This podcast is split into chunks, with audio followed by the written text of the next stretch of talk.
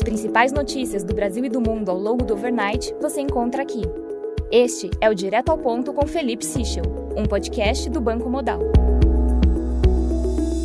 Bom dia e bem-vindos ao Direto ao Ponto. Hoje é terça-feira, dia 25 de janeiro, e estes são os principais destaques esta manhã. Começando pelo Brasil, em relação aos combustíveis, o governo ainda discute internamente se incluirá o ICMS na PEC. Segundo uma fonte do alto escalão, a tendência na noite de ontem era incluir o imposto estadual no texto, embora uma decisão ainda não tenha sido tomada. Segundo o blog da Ana Flor, a PEC vai prever a criação de um fundo de estabilização dos preços de óleo diesel e do gás de cozinha, além de repasses para evitar a elevação da conta de luz. Ele deve ser alimentado pela arrecadação de royalties do petróleo.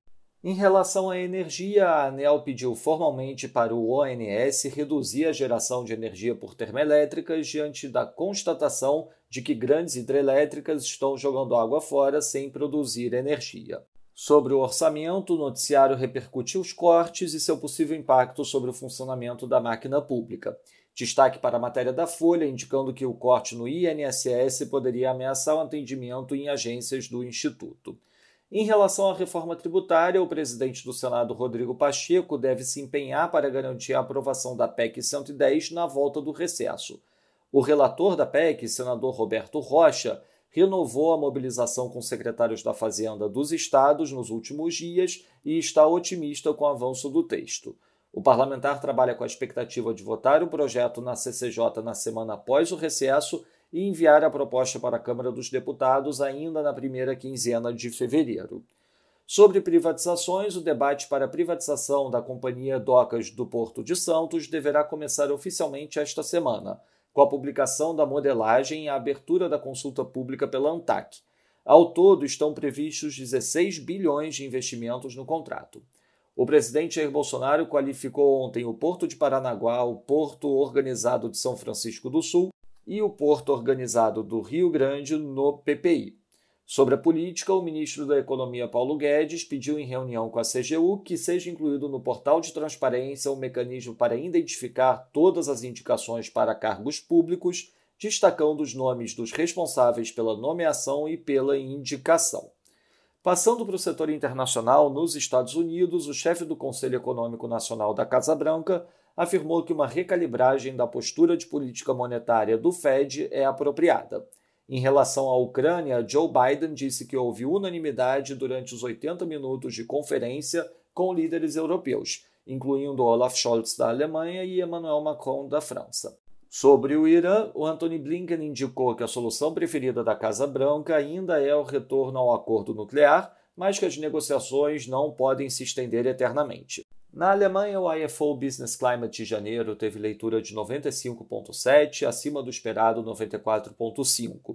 As condições correntes tiveram leitura em linha com o esperado em 96,1 já a surpresa ficou por conta da parte de expectativas, saindo de 92,6 na leitura anterior para 95,2, ante esperado 93. O Klaus Wohlraber, do AEFO, indica que ainda é muito cedo para falar em reversão das condições econômicas, mas há indicação de luz no fim do túnel, enquanto questões da cadeia de suprimento têm melhorado. Na Itália, a primeira rodada da eleição presidencial não trouxe resultado conforme esperado. A votação no parlamento será retomada hoje. Na Austrália, o CPI do quarto trimestre ficou em 1,3% Q on Q, acima do esperado 1%. Com isso, o CPI de médias aparadas year over year ficou em 2,6%, acima do esperado 2,3%. Em Singapura, a autoridade monetária elevou a banda de apreciação do SGD, efetivamente apertando a política monetária. A decisão ocorre fora das reuniões semestrais da autoridade monetária e na sequência de pressão para a apreciação da moeda.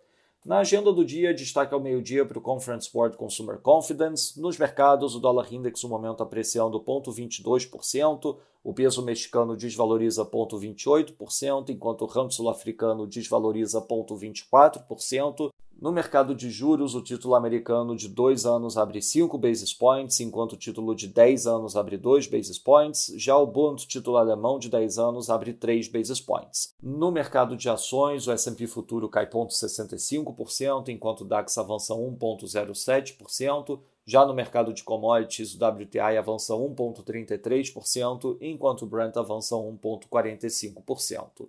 Essas foram as principais notícias do overnight. Um bom dia a todos. Até o nosso próximo podcast direto ao ponto do Banco Digital Modal Mais amanhã.